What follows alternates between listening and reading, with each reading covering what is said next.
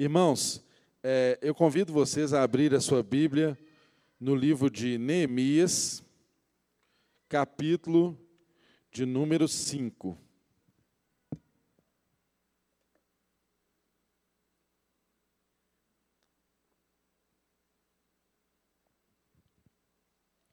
Neemias, capítulo de número 5. Para meditarmos aqui na palavra do Senhor. Enquanto você abre a sua Bíblia, você em casa também, chame toda a sua família, fiquem juntinhos aí, ligados com a palavra do Senhor aberta, com a Bíblia aberta, para meditarmos juntos.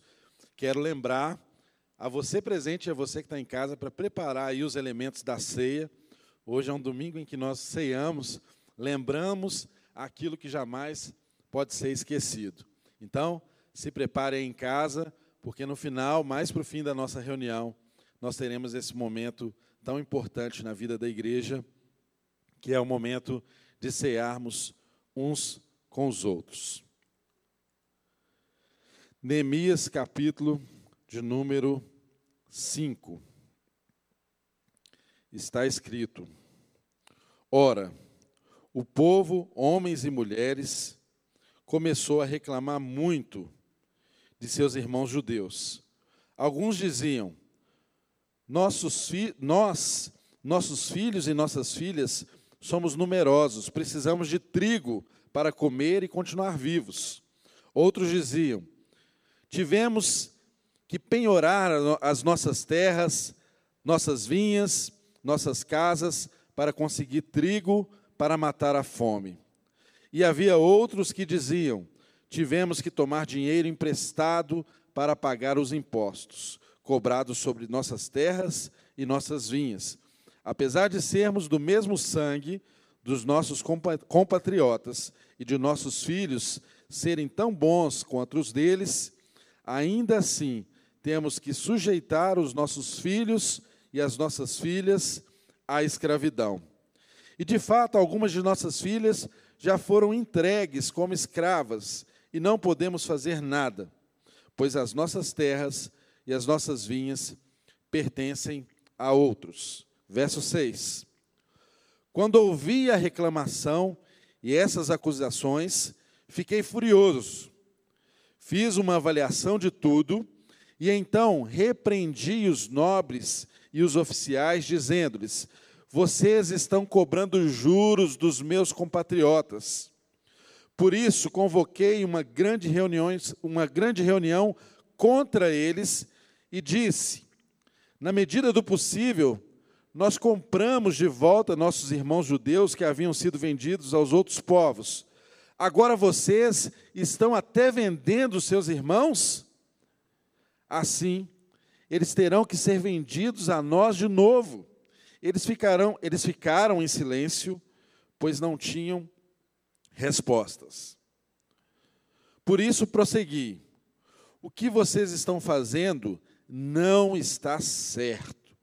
Vocês devem andar no temor do Senhor para evitar a zombaria dos outros povos, dos nossos inimigos. Eu, os meus irmãos e meus homens de confiança também estamos emprestando dinheiro e trigo ao povo, mas vamos acabar com a cobrança de juros.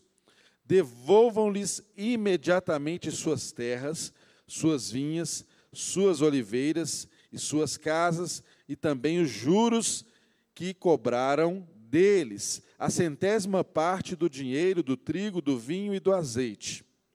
E eles responderam: nós devolveremos tudo o que você citou e não exigiremos mais nada deles. Vamos fazer o que está pedindo.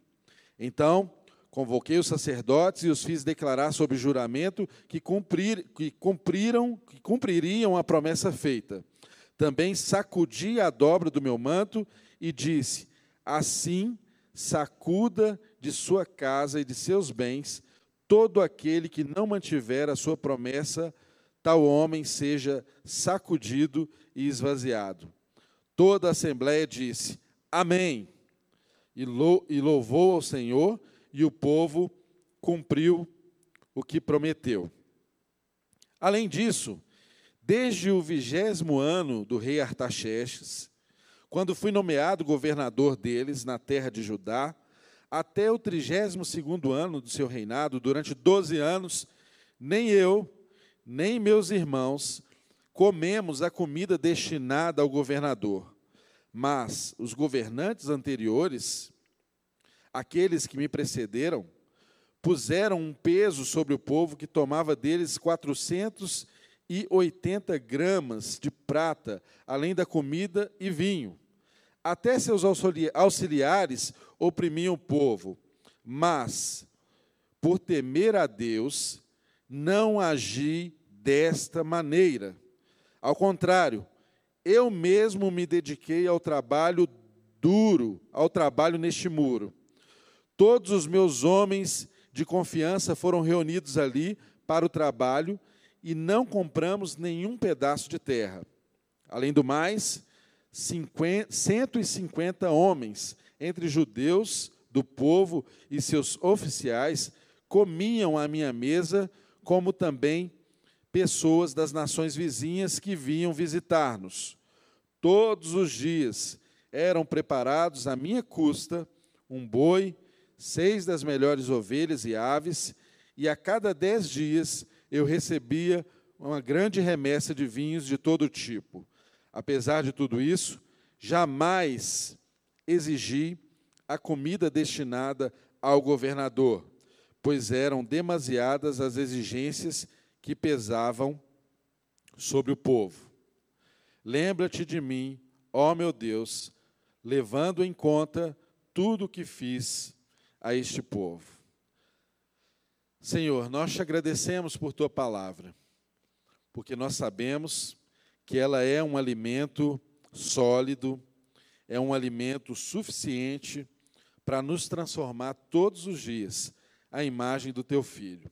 Por isso, Nessa hora nós pedimos ao Senhor que unja a quem vai pregar, quem vai falar e também a quem vai ouvir. Que essa palavra, Senhor, possa alcançar o propósito para o qual o Senhor a mencionou. E em nome de Jesus não haja em nós nenhum impedimento, nenhum empecilho para que o Senhor faça a tua vontade se cumprir em nós através da tua palavra. Em nome de Jesus, que em todo o tempo, seja no dia de hoje, seja no dia em que as pessoas terão, qualquer pessoa terá acesso a essa palavra por meio das redes sociais, em qualquer tempo, que a tua palavra possa produzir os seus efeitos desejados, que o Senhor possa instruir, que o Senhor possa exortar, que o Senhor possa admoestar, que o Senhor possa nos transformar pelo poder da tua palavra. É a nossa oração e a nossa humilde dependência do Senhor. Em nome de Jesus nós oramos. Amém e amém. Queridos, estamos aqui na jornada de estudarmos o livro de Neemias, na sequência de Esdras, que nós estudamos aqui na nossa igreja. Estamos em um tempo que é um tempo que coincide em muitos dos seus aspectos com os tempos que os nossos irmãos experimentavam aqui. E nós vamos ver, como temos visto semana após semana, que tudo que a palavra de Deus nos ensina aqui é atemporal. Se aplica aos nossos tempos, se aplica às nossas vidas nos dias de hoje. Tão perfeitamente que Parece que algumas coisas foram escritas para nós hoje, de fato, e não para esses irmãos que viviam anos e anos antes do Senhor Jesus vir à terra na forma de homem. Por quê? Porque nós sabemos que o nosso Deus, ele conhece a estrutura da humanidade. Ele sabe como nós somos. Ele sabe como nós funcionamos. Ele sabe quais são os verdadeiros apetites da humanidade essencialmente da humanidade caída, da humanidade que escolheu duvidar da bondade de Deus. E aí, meu irmão e minha irmã, ao longo dos anos, desde o primeiro Adão, eu e você recebemos as consequências desse pecado.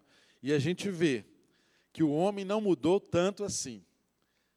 Dezenas e dezenas de anos, centenas, milhares de anos passaram. Mas, na essência, eu e você continuamos lidando com os mesmos tipos de problemas, com as mesmas situações. Os desafios do reino de Deus continuam sendo os mesmos. Desde o Éden, desde a queda, o esforço do propósito de Deus é nos tornar cada vez mais humano. E o paradigma de humanidade que nós temos maior é o próprio Jesus, que para nos ensinar a ser humanos de verdade, veio a essa terra, assumiu a forma humana, viveu aquilo que nós vivemos e venceu tudo, venceu tudo em santidade, nos mostrando que o nosso Deus não é um Deus que está distante, que está longe, que apenas dita as regras para nós vivermos, mas não. É um Deus que entrou na nossa história, é um Deus que pisou o chão que eu e você pisa. É um Deus que nos viabiliza o acesso. E hoje eu e você temos esse acesso. Em Jesus, o acesso a Deus, ele ainda é maior do que o acesso que as pessoas tinham nesse tempo histórico que nós estamos estudando e aplicando aqui às nossas vidas. Em Jesus, o véu do templo se rasgou de alto a baixo. Em Jesus, eu e você fomos feitos sacerdotes. Em Jesus, o sacerdócio é universal. Em Jesus, não há mais uma classe de privilégios. Em Jesus, todos nós somos em Deus uma família de filhos que Ele ama e que Ele deseja ver em cada um de nós, em mim e em você, exatamente a imagem do seu Filho Jesus. Quando lemos o livro de Efésios, que é um livro extraordinário para ensinar-nos como que é a nova comunidade que Jesus Cristo nos trouxe. O que nós aprendemos ali é exatamente isso, que o grande sonho de Deus é ter uma família de filhos semelhantes a Jesus. E para isso, os dons que ele nos deu, as relações que ele nos ensinou a ter, o formato de família que nós temos e todas as ferramentas com as quais ele nos capacitou a partir da inspiração do Espírito Santo de Deus, porque ele não nos deixou órfãos, tudo isso contribui exatamente para que Deus veja em nós, em mim e você, formada a imagem do seu filho Jesus. Então, quando nos deparamos com um texto dessa natureza como esse aqui, o tempo inteiro nós temos que pensar que o desejo de Deus é ver formada em nós a imagem do seu filho Jesus. O que, que o texto nos ensina? É importante a gente fazer um resgate aqui, bem breve, do que, que antecedeu esse capítulo de número 5, que nós estamos aqui no livro de Neemias. Nós já aprendemos aqui, de uma forma maravilhosa, nos últimos, nas últimas quatro semanas, uma semana, um capítulo por semana, de modo que você que está em casa e e nos acompanha, pode acessar o nosso site e ver lá as mensagens, ouvir de novo as mensagens, tanto no podcast quanto no nosso canal do YouTube, ver cada uma dessas mensagens para você pegar a sequência e não perder o fio da meada. E nós estudamos aqui que Neemias era um homem que vivia confortavelmente dentro de uma estrutura de um império poderoso que governava naquela ocasião. O Império Persa, naquela ocasião, era um império muito poderoso. E Neemias era um homem privilegiado porque ele vivia ali junto com o rei. Ele era copeiro do rei. E nós aprendemos que ele era uma figura muito importante, de extrema confiança do rei. Ele comia toda a comida que o rei ia comer antes do rei. Então ele comia a melhor comida que podia haver na terra. Ele era a pessoa que estavam nos momentos de maior intimidade com o rei, ou seja, sem maiores delongas. Neemias era um homem extremamente privilegiado por sua posição, que ele estava dentro de um contexto do Império Persa. Mas o seu privilégio não o tornou insensível. Esse é um ponto que nós devemos tomar cuidado na nossa vida. Isso diz muito respeito ao que nós vamos estudar mais adiante aqui nesse texto. Às vezes, os privilégios que Deus nos concede nos transforma em pessoas insensíveis às realidades de Deus. Às vezes, Deus nos concede privilégios que poderão ser usados para a transformação, para o avanço do reino de Deus. E nós nos perdemos no meio desses privilégios. E às vezes esses privilégios se tornam impedimentos para que a gente ouça a voz de Deus e cumpra o seu chamado para nós. Isso não aconteceu com Neemias. Graças a Deus, Neemias era um homem de oração. E quando ele teve a notícia da situação triste que os seus irmãos viviam em Jerusalém, ele se pôs a orar. No capítulo 1 nós aprendemos sobre isso. No capítulo 2, nós vemos ali que ele obteve a resposta do rei acerca do seu pedido, da sua intercessão, e então ele viajou para Jerusalém para iniciar essa obra de reconstrução dos muros da cidade. Os muros estavam há dezenas de anos derrubados. Há dezenas de anos, aquela cidade era não um motivo de honra, mas um motivo de vergonha, de opróbrio para o povo judeu. E Neemias, então, foi sensibilizado a isso e caminhou em direção ao propósito que Deus tinha para a vida dele, que é parte do propósito que Deus tem para a humanidade. Irmãos, nunca se esqueçam que, por mais que aquilo que você faça seja muito especial, há um propósito de Deus que é maior do que a sua própria vida. Que, se necessário for, Deus pode sacrificar as nossas vidas, os nossos privilégios, para que o propósito dele seja cumprido.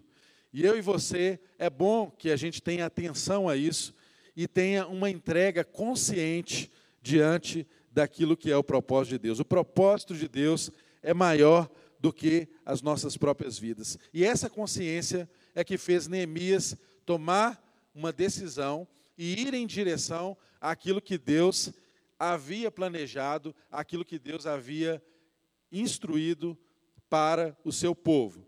E então nós vimos lá no capítulo de número 2 que ele iniciou essa essa empreitada, fez inspeção de toda a situação, guardou silêncio quando ele deveria guardar, falou no momento certo, com as pessoas certas, para essa empreitada, para essa obra, teve noção do que que estava aquela situação ali, porque ele mesmo não havia, não conhecia aquela situação em loco, então ele tomou par de tudo antes de tomar a sua decisão de criar a sua estratégia, exortou o povo à reconstrução e logo apareceram os seus opositores. Temos aprendido aqui, meu irmão e minha irmã, sempre que você decidir cumprir a vontade de Deus para a sua vida, aparecerão opositores. As oposições aparecem das suas mais variadas formas e, gradativamente, elas são colocadas sobre nossas vidas para que venhamos a ceder, para que venhamos a retroceder, para impor uma atmosfera de medo que nos paralisa e que nos faz ser tímidos diante daquilo que colocou, que Deus colocou diante de nós. Mas nós vimos ali nos capítulos anteriores, então, que Neemias ele não se paralisa diante da oposição de Sambalá, de Tobias, de Gesem. E ele, então, no capítulo 3, ele promove uma sinergia construtiva. nós tivemos aqui uma aula de como que você pode, no meio dos entulhos, ressuscitar uma muralha. Como que você pode unir pessoas tão diferentes, em situações tão distintas, de todos os modos que você imaginar, socialmente falando, economicamente, enfim. Neemias teve a habilidade de liderar pessoas diferentes, com históricos diferentes, para um mesmo propósito, para um mesmo fim, que era o de levantar os muros daquela cidade. Então, nós aprendemos aqui no capítulo 3 que houve uma sinergia construtiva. Ricos e pobres, homens e mulheres, cada família diante da sua casa, reparando os muros, levantando as portas, dando àquela sociedade, de novo, a oportunidade de se reerguer dentro de uma situação de proteção. E nós avançamos então diante dessa estratégia de coordenação de Neemias. Vimos que no capítulo 4 as oposições não pararam, muito pelo contrário. Nós aprendemos aqui na semana passada que as oposições, elas aceleraram, elas tomaram corpo de zombarias, elas tomaram corpo de ameaças. Essas oposições tomaram corpo de ridicularização, de fúria dos inimigos. Mas Neemias e o povo de Deus nem assim desistiram. Eles fizeram dessa situação de oposição algo que poderia estrategicamente os levar a, ao fim dessa empreitada de uma forma milagrosa. Muros que ficaram mais de 140 anos derrubados foram reconstruídos em dias. E nós aprendemos que assim também pode ser em nossas vidas. Tantas situações que estão desprotegidas, que eu e você temos a oportunidade de reconstruir muros. Eu e você temos a oportunidade de darmos as mãos e sermos vigilantes, assim como o povo foi aqui no capítulo 4. Eu e você temos a oportunidade de lutar por nossas famílias. Eu e você somos conclamados a trabalhar com uma mão e segurar as armas em outras mãos, a incessantemente trabalhar para que o propósito fosse cumprido. Assim, nós vimos na vida desse povo que no capítulo 4, todos se uniram, homens, mulheres, ricos, pobres, com algumas exceções, mas o todo daquela sociedade se uniu em torno desse empreendimento que traria toda a proteção que aquele povo precisava. Então chegamos aqui diante do capítulo número 5, que é onde nós estamos. E nos deparamos com muros sendo construídos, muros sendo levantados, ou seja, uma sociedade protegida, uma situação de proteção, uma situação tendente a trazer paz, e nós sabemos que sempre que há paz, no histórico das sociedades humanas, né, sempre que há paz, proteção, ali há a ambiência adequada para haver prosperidade. Mas o que, que nós começamos a assistir aqui, então, a partir do capítulo de número 5? É que levantar os muros é um grande desafio. Ninguém faz isso sozinho. Ricos não podiam fazer isso sozinhos. Sacerdotes não podiam fazer isso sozinhos. O capítulo 4 e os capítulos que antecederam nos deram uma, uma prova cabal de que ninguém pode fazer nada sozinho. Nós dependemos uns dos outros. Nós precisamos uns dos outros. Mas a maldade humana, o pecado que está em nós, que está intrínseco em nós, a nós, que é latente, que só vai ser corrigido definitivamente quando vier a plenitude do reino de Deus, e que eu e você não podemos ignorar em nenhuma esfera esse pecado, mesmo em uma circunstância de unidade para a construção de algo que privilegiava e abençoava a todos. Esse pecado estava do lado de dentro dos muros, do lado de dentro das proteções. E eu e você começamos a aprender aqui uma lição a partir desse povo, porque o texto nos mostra que a partir do capítulo 5, diante desse clima de construção, de pondo a mão nas armas, outra mão nas ferramentas, cada um levantando seus muros, levantando as suas portas, conforme as suas possibilidades, conforme as suas habilidades, todos unidos naquele propósito, gente acostumada a trabalhar com o duro, gente que não estava acostumada, todos se submeteram àquele grande propósito, mas a partir de agora, eu e você aprendemos que nenhum empreendimento que nos proteja pode desconsiderar a maldade humana que está no nosso coração e que nos faz criar sistemas e distorções que fazem entre nós separações maiores do que o muro erguido para nos proteger.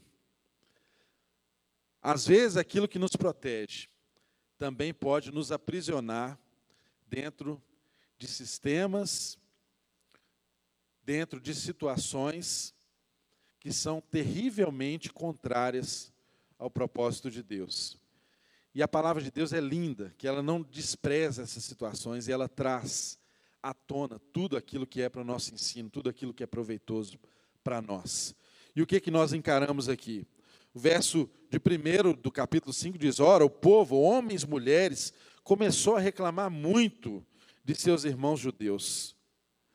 Eles começaram a trazer ali, publicamente, reclamações de algo que já era história na vida daquele povo que estava ali, que sofria opressão, mas que, apesar de sofrer opressão, atenderam a um chamado de Neemias, cederam sua força, cederam seu trabalho, colocaram suas famílias no empreendimento.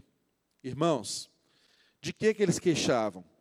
Eles queixavam basicamente do capítulo 5 aí, do verso 1 ao verso de número 5, estão escritas as queixas que esse povo trouxe ali diante de Neemias. E alguns diziam: Nós, so, nossos filhos e nossas filhas somos numerosos, precisamos de trigo para comer e continuar vivos. Irmãos, o povo estava trabalhando incessantemente, mas estavam com fome não tinham comida em casa. Havia pessoas ali com a mão na massa. Nós não estamos falando aqui de pessoas que simplesmente se colocam no papel de vítima da sociedade e que não fazem nada e que querem depender do governo. Não era esse perfil de gente. Nós estamos falando aqui de pessoas que estavam trabalhando duro servindo a Deus e aos seus irmãos, mas não tinham comida em casa.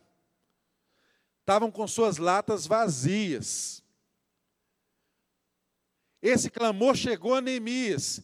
E era pior ainda porque o verso de número 3 diz que outros diziam: Olha, tivemos que penhorar as nossas terras, nossas vinhas, nossas casas, para conseguir trigo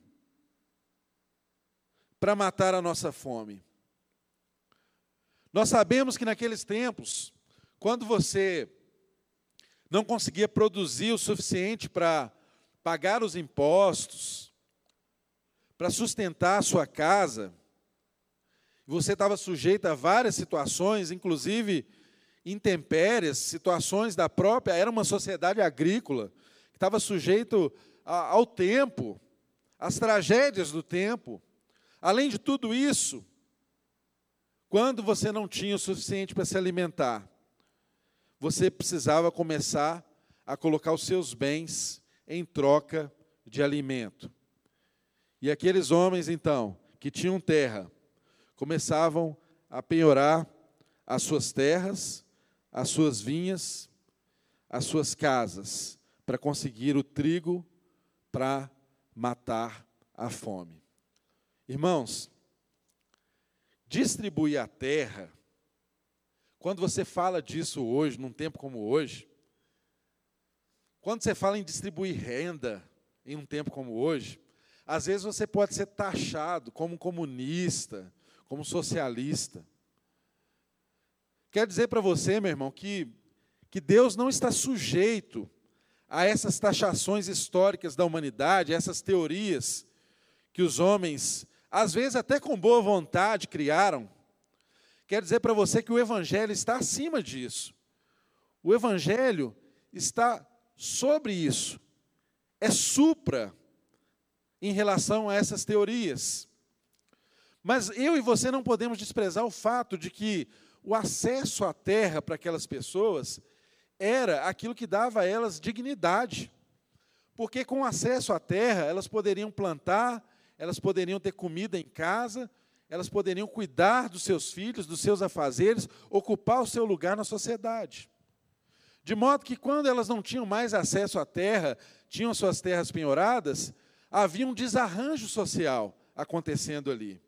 E mais, o texto nos ensina que ia um pouco além disso, porque haviam outros que diziam: tivemos que tomar dinheiro emprestado para pagar imposto. Imagina, irmão, você tomar dinheiro emprestado para comer já é algo difícil. Imagina você ter que tomar dinheiro emprestado para pagar tributo.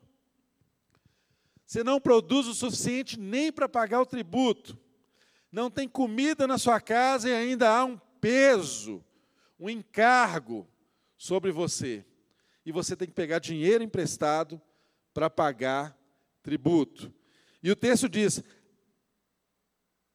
apesar de sermos do mesmo sangue dos nossos compatriotas e de nossos filhos serem tão bons quanto deles, ainda assim temos que sujeitar os nossos filhos e as nossas filhas à escravidão. E, de fato, algumas de nossas filhas já foram entregues como escravas e não podemos fazer nada, pois, nós, pois nossas terras e as nossas vinhas pertencem aos outros.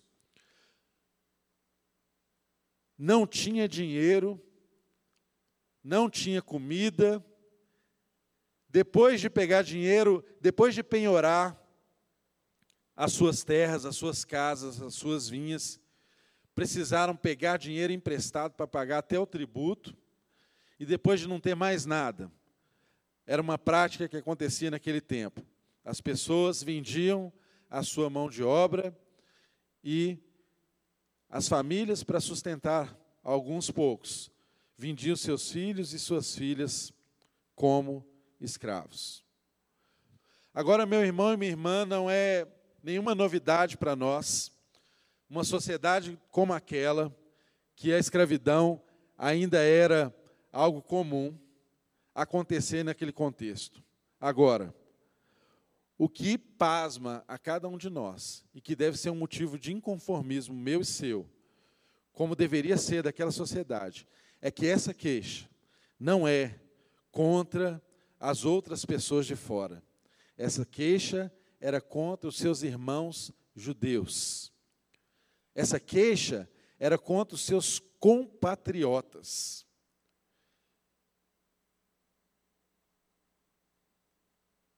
Isso faz o problema agravar ainda mais. Eram os próprios irmãos que estavam ali naquele momento juntos, naquela empreitada, construindo o muro, carregando pedras, e um explorando a vida do outro.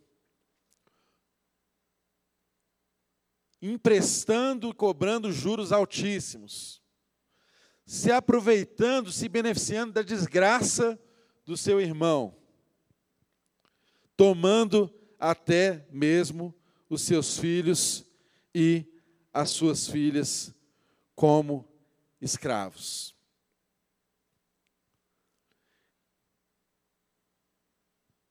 Será que isso agrada a Deus?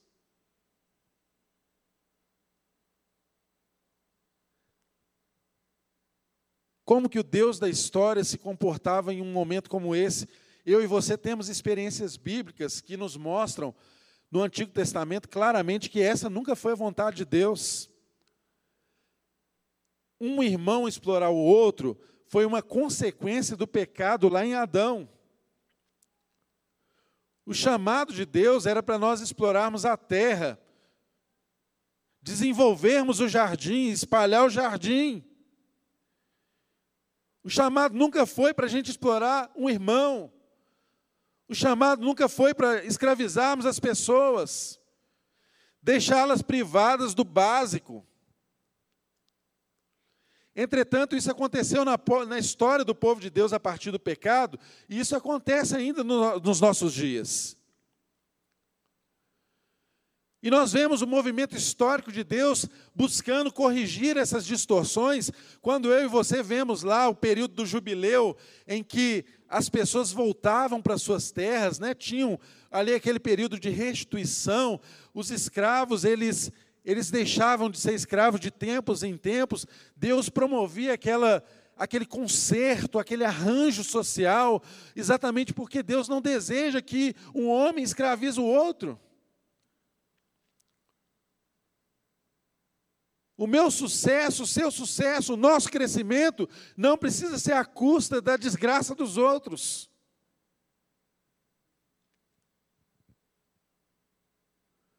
Mas quando nós olhamos para textos que falam do jubileu, que fala de tempos de restituição, a nossa ganância, às vezes nos faz até ouvir dos púlpitos a restituição com o viés da teologia da prosperidade, como se Deus fosse fazer os seus celeiros ficarem cheios, você ser dono de muitas terras, porque o seu Deus é o dono do ouro e da prata, e aí enche o seu coração de mais ganância ainda. Mas quando historicamente nós vamos ver o que a Bíblia diz sobre o tempo do jubileu e sobre as restituições que ali aconteciam, a gente via que Deus exatamente não aumentava a terra, ele fazia no tempo de restituição. Sabe o que era o tempo de restituição? Quem tinha surrupiado seu irmão devolvia para ele. Então, tempo de restituição, para muitos, era tempo de restituir e não tempo de receber. Mas às vezes eu e você aprendemos, não. Quero mais e mais para mim, para mim. Os meus celeiros cheios. E é claro que essa mensagem, ela encontra um bom lugar no nosso coração, porque o que nós mais queremos é vencer na vida, termos os nossos celeiros cheios e estarmos no topo da pirâmide. Lutamos a vida toda para isso, não importando se para estar no topo da pirâmide a gente precisa subir em cima da cabeça de muita gente. É fato. É fato. Mas será que é o que Deus deseja para mim e para você? Será que diante de Deus isso é agradável? Nós vemos aqui que Neemias reage a essa situação, a essas situações de queixas que chegaram até ele no capítulo 5.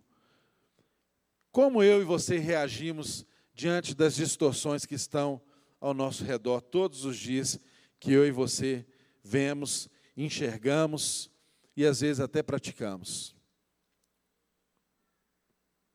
O texto diz, de uma forma muito clara, a partir aqui do verso de número 6, quando Neemias dizendo: Quando ouvi a reclamação e essas acusações, fiquei furioso. Meu irmão e minha irmã, até quanto eu e você, de fato, ficamos furiosos com aquilo que acontece ao nosso redor. Será que não é tempo de Deus resgatar em nós, fazer em nós um inconformismo verdadeiro? Será que o Espírito de Deus não pode agir em mim e você, criando em nós uma justa indignação? Porque há situações que não são toleráveis. Neemias diz aqui que ele ficou furioso. Só que a nossa fúria não produz justiça de Deus. Nós precisamos aprender com Neemias. A nossa indignação não produz a justiça de Deus.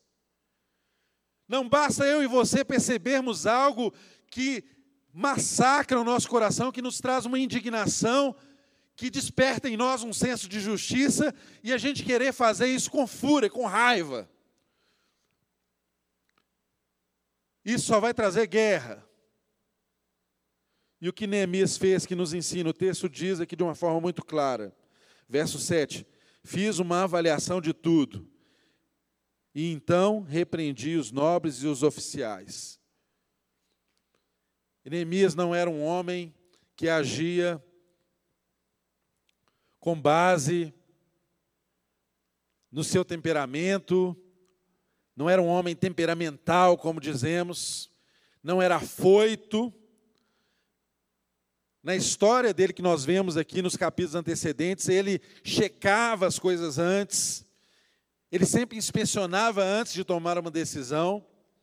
Por mais que aquilo era tão aparente, porque, gente, Você vê gente morrendo de fome, é algo que grita. Você vê algumas necessidades ao seu lado, é algo gritante. Ele não agiu com base na fúria dele.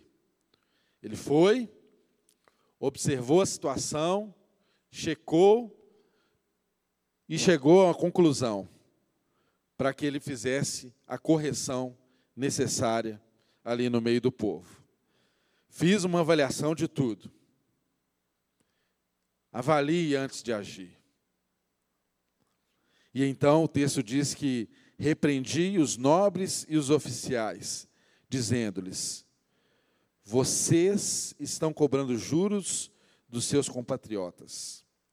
Por isso convoquei uma grande reunião, reunião contra eles. E disse: Na medida do possível, nós compramos de volta os nossos irmãos judeus que haviam sido vendidos aos outros povos. E agora vocês estão vendendo os seus irmãos? Assim eles terão que ser vendidos a nós de novo? Eles ficaram em silêncio, pois não tinham resposta. Ele pôs o dedo na ferida, ele não teve medo de falar. Ele reuniu os nobres e os oficiais. Nós vivemos tempos em que as pessoas não têm coragem de falar aos nobres e aos oficiais. As pessoas se calam. Meu irmão, Neemias não se calou. E nós aprendemos com o exemplo dele. Há situações em que os nobres e os oficiais é que têm que tomar posição mesmo. Há distorções que são provocadas por um sistema que impera, que é diabólico, que nasce no coração, na ganância humana, e há aquelas pessoas específicas que têm que tomar posição. E Neemias, depois de ter par disso, ele traz uma palavra acusatória. Ele chega para eles e diz: Olha, vocês estão cobrando juros dos seus compatriotas. E havia uma proibição deles praticarem a usura entre eles. A cobrança de juros era muito comum no, no império. Mas o que está acontecendo aqui, irmãos, era entre judeus, era entre, era entre as pessoas da própria casa. Um irmão estava escravizando o outro. Olha, o texto nos revela que eles compravam irmãos judeus que haviam sido escravizados por dívidas, resgatavam esses irmãos para que os outros irmãos os tornassem escravos de novo. Isso não tem sentido.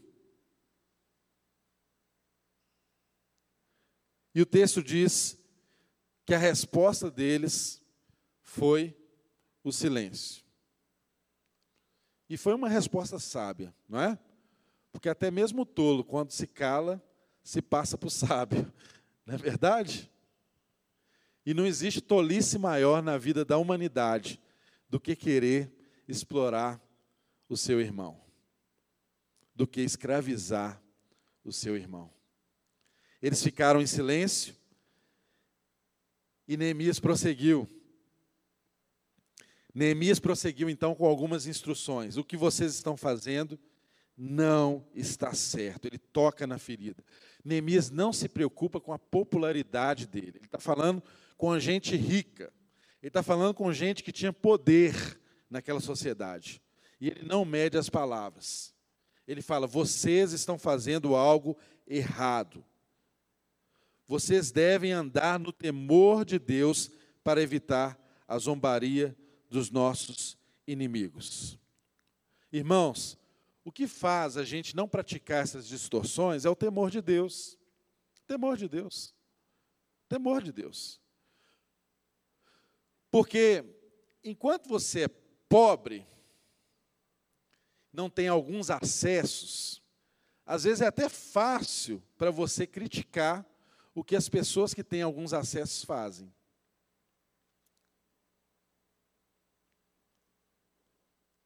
Não é a sua realidade, não está na sua mão aquilo ali.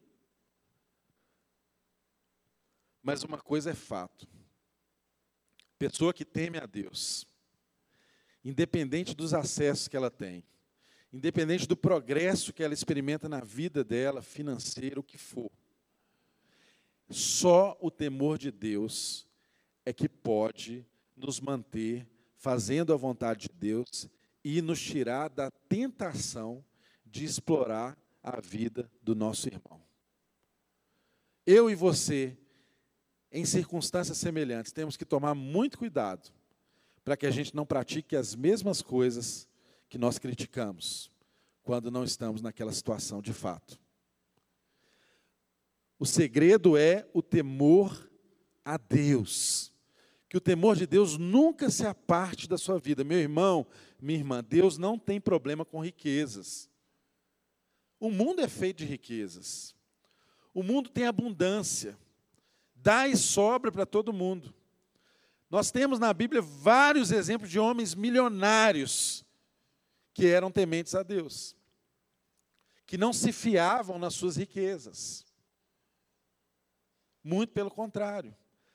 Em circunstâncias dadas, até renunciavam às suas riquezas e Deus os prosperava novamente. Mas por quê? Porque o que eles tinham de mais precioso era o temor de Deus. Porque a maior riqueza da vida deles era Deus. Que essa seja a maior riqueza da minha vida e da sua vida. Que Deus prospere seu caminho, meu irmão e minha irmã. Não tem problema você alcançar riquezas. A questão é o que você vai fazer com isso. A questão é se você vai usar isso para escravizar pessoas ou se você vai usar isso para libertar pessoas. Você vai promover o reino de Deus ou você vai se promover? E Neemias continua nos ensinando as ordens que ele trouxe aqui. E depois do verso 10 ele diz assim: Eu e meus irmãos e os meus homens de confiança também estamos emprestando dinheiro e trigo ao povo. Então presta atenção, irmãos. Neemias está fazendo a confissão que ele também estava emprestando. Ele, os irmãos dele, os companheiros dele também estavam fazendo isso. Mas o texto diz que, mas vamos acabar com a cobrança de juros. E o verso 11 ele começa a trazer uma ordem para eles: olha, devolvam-lhes imediatamente as suas terras, as suas vinhas, as suas oliveiras, as suas casas e também os juros que cobraram deles, a centésima parte do dinheiro do trigo, do vinho e do azeite. Devolvam tudo. O conserto, o perdão, também exige reparação. Não é você fazer uma mera oração e falar: Deus, me perdoe porque eu adquiri tudo isso fazendo assim, que não era a tua vontade. Né? Como se essa oração fosse santificar tudo e tudo permaneceu beleza. Lacru, santificou tudo, beleza. Agora tudo meu, já orei, já pedi perdão a Deus, não faça isso mais. Não é mesmo?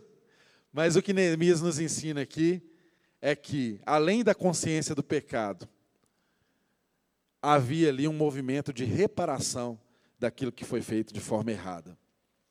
Então, o texto nos mostra que Neemias disse para eles: olha, devolvam imediatamente as suas terras, as suas vinhas, as suas oliveiras, as suas casas, também os juros que cobraram dele. Devolvam, restituam, Olha a restituição aí, a prosperidade chegando aí, ó.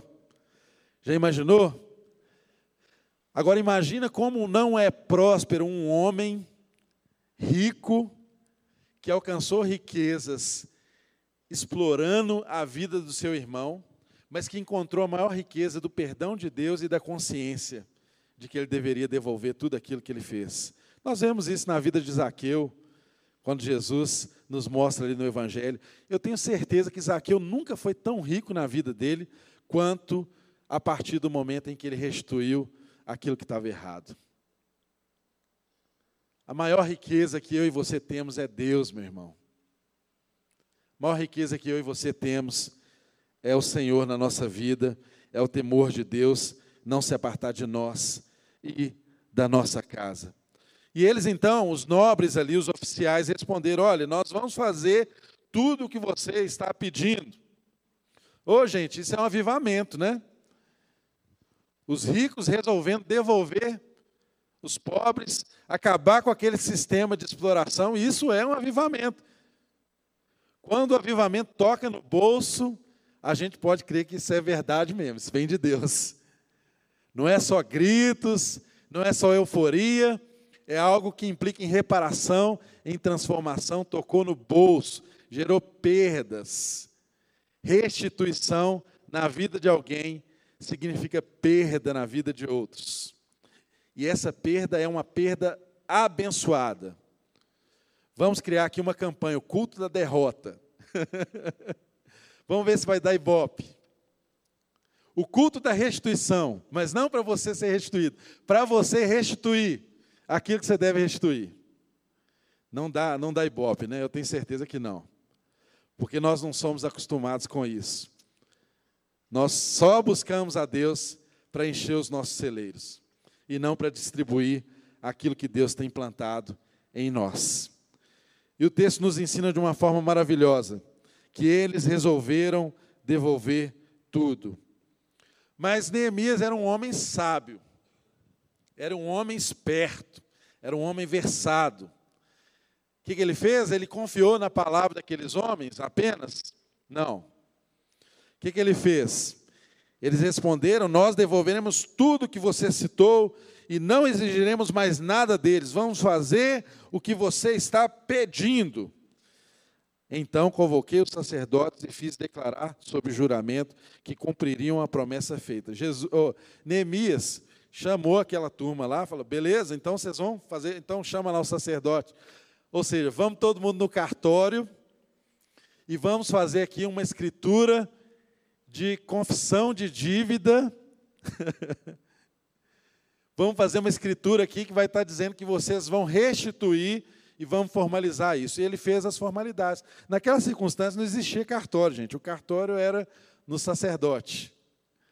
E aí, eles então fizeram aquele compromisso, empenharam a palavra, declararam sob juramentos, e o texto diz que toda a assembleia disse amém e o verso de número 13, na parte final, diz: E o povo cumpriu o que prometeu. O povo cumpriu o que prometeu. Irmãos, mas Neemias é, é um homem de Deus e, como nós podemos aprender desse texto, esse aqui é um, é um verdadeiro tratado de liderança e, inclusive, de liderança da administração pública. Neemias aplica vários princípios aqui que, se os nossos gestores públicos de hoje conhecessem e os aplicassem, a nossa vida seria muito melhor. Muito melhor. E o texto continua nos ensinando algum, alguma atitude de Neemias, porque ele mesmo se incluiu como parte daquele problema, ele mesmo também resolveu não mais emprestar. Mas ele dá o seu exemplo aqui a partir do verso de número 14. Ele diz: Além disso, desde o vigésimo ano do rei Atarxés, quando fui nomeado governador deles na terra de Judá, até o trigésimo segundo ano do seu reinado, durante doze anos, nem eu, nem meus irmãos comemos a comida destinada ao governador. Irmãos, Neemias era governador. E é justo que o governador tenha uma estrutura. É justo que o governador tenha a sua condição, a sua ambiência para realizar o governo.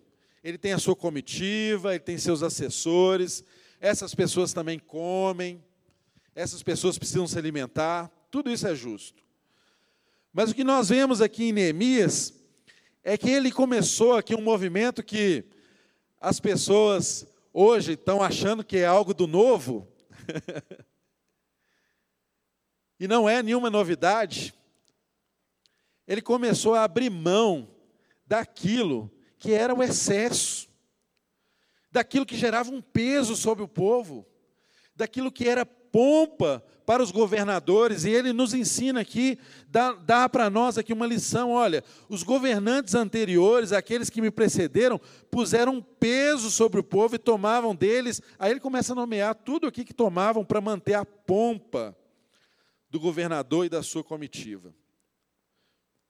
E é muito importante nós compreendermos uma coisa: Neemias abriu mão do luxo, dos excessos, ele enxugou a administração pública, ele enxugou os gastos públicos que eram desnecessários, tornou a comitiva dele muito mais muito bem menos onerosa que as comitivas dos governos anteriores, apesar dele ter direito, ele abrir mão do direito de fazer uso de tudo aquilo que um governador podia fazer.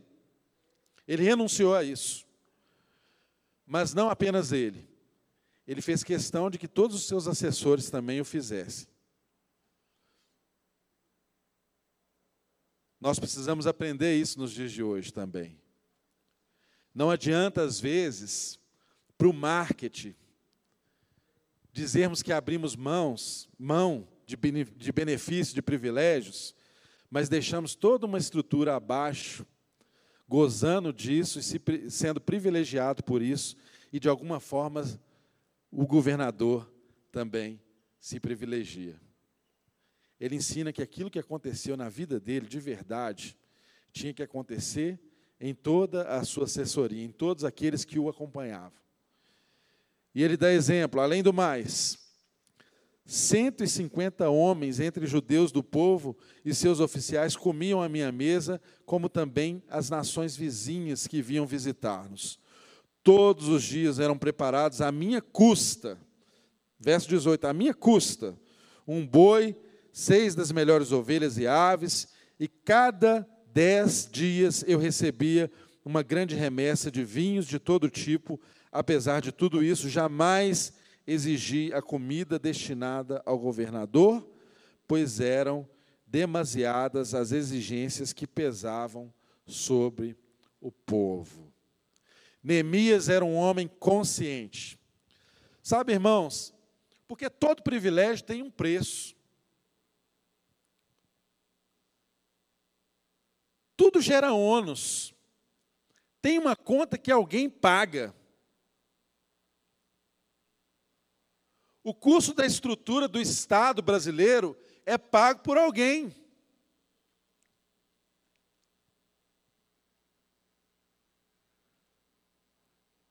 Há pouco tempo atrás, a, a ONU divulgou aí o IDH né, dos países desenvolvidos, o Índice de Desenvolvimento Humano de 2020, revela que alguns países, né, como a Noruega, Estados Unidos, Austrália, Luxemburgo, Singapura, tantos outros países que se gabam de serem aqueles que têm o maior índice de desenvolvimento humano, quando eles lançaram no cálculo do índice de desenvolvimento humano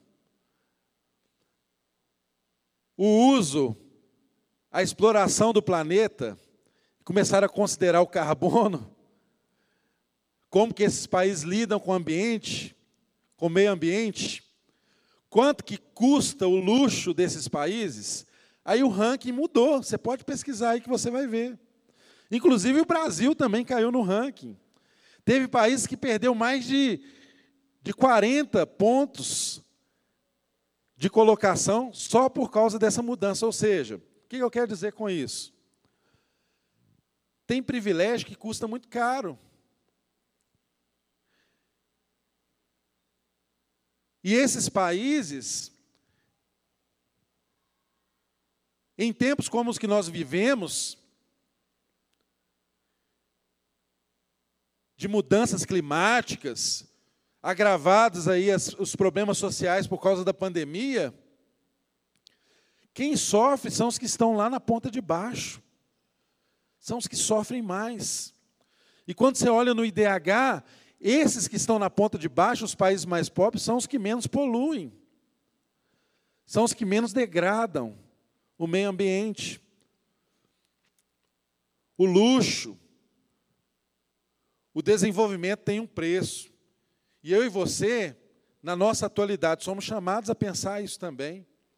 Porque é muito bonito você admirar o estilo de vida americano. É muito bonito. Você olhar e falar assim: olha que perfeita aquela sociedade. Mas dá para todo mundo ter isso?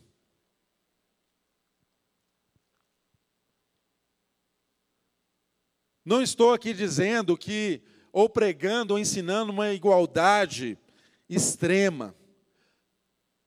Eu penso pessoalmente que a pobreza pode ser erradicada. E, a, e não, não apenas eu penso isso, a nossa Constituição pensa assim. O nosso legislador colocou lá que um dos seus objetivos é erradicar a pobreza. Quando falou de desigualdade social, ele falou reduzir, ele não falou erradicar reduzir as desigualdades sociais. Sempre haverá um nível de desigualdade. Mas não precisa ser extremo. A pobreza pode ser erradicada. Até quando eu e você vamos nos conformar com o fato de que as pessoas que detêm metade da riqueza do planeta consigam se reunir em um ambiente menor do que esse que nós estamos?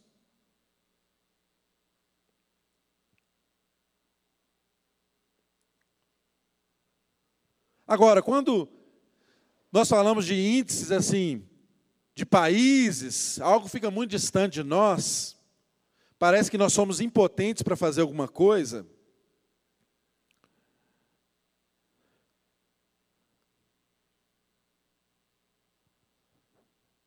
Mas há no Brasil também uma, uma distorção histórica de desenvolvimento humano. Tem vários basis isso não te inconforma? Isso não gera uma indignação no seu coração?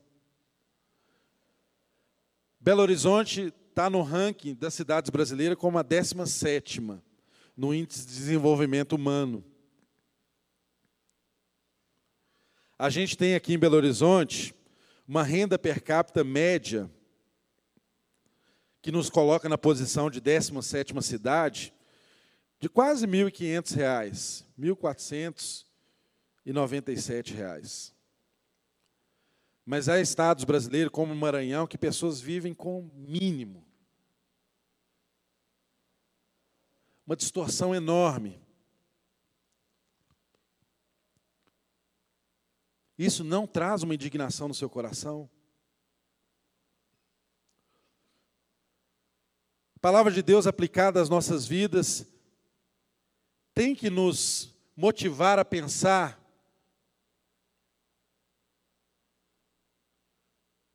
qual riqueza, qual pobreza que a riqueza que eu e você temos pode suprir. Como que eu e você podemos fazer alguma coisa? Você vai esperar que um sistema de governo resolva esse problema? A história já nos mostrou que não resolve. A nossa salvação não está nos sistemas de governos dos homens.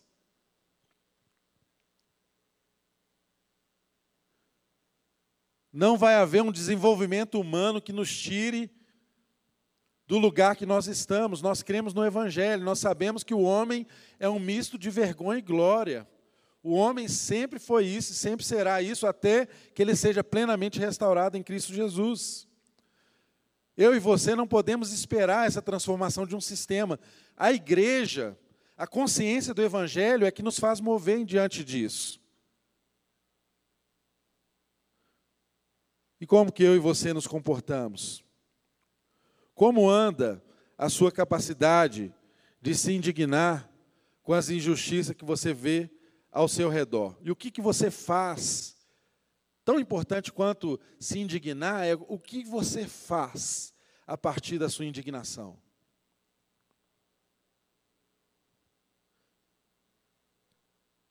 Como eu e você podemos devolver, recompensar e restituir o privilégio que nós tivemos? Se você tem uma formação boa, se você fez um curso superior, tem uma boa profissão, tem uma renda acima dos níveis médios da sociedade, pesa sobre mim, sobre você a responsabilidade de nós pensarmos como que a gente pode devolver isso? O que, que eu posso fazer? Não fico eu apenas esperando uma norma do governo que, que dê bolsa para todo mundo e resolva temporariamente a situação das pessoas, mas o que que o talento, a profissão, a ferramenta que Deus te deu pode fazer com que a sua riqueza diminua a pobreza das pessoas que estão ao seu redor?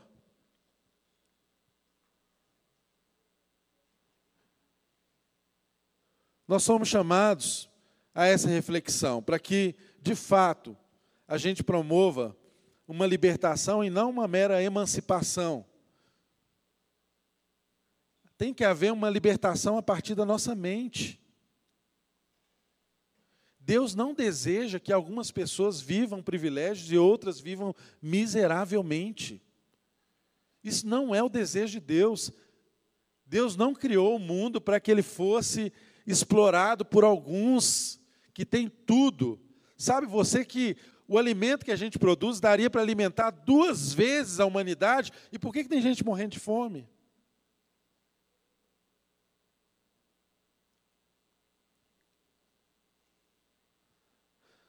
Agora, talvez você pense assim: olha, eu não estou entre os mais ricos do mundo, eu não estou entre os mais ricos da minha cidade, eu não estou entre os mais ricos do meu, do meu bairro, eu não estou entre os mais ricos dessa igreja. A responsabilidade não é minha. Não. Isso não é verdade. Eu e você podemos fazer com aquilo que nós temos nas nossas mãos.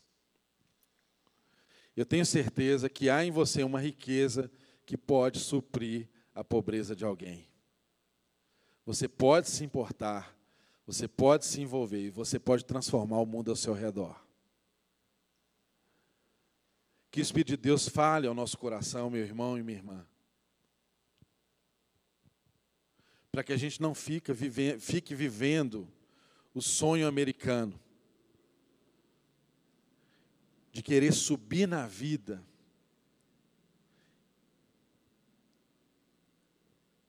E está no topo. É isso que as redes sociais nos ensinam, é isso que o povo ostenta o tempo inteiro. Subir na vida e estar tá no topo.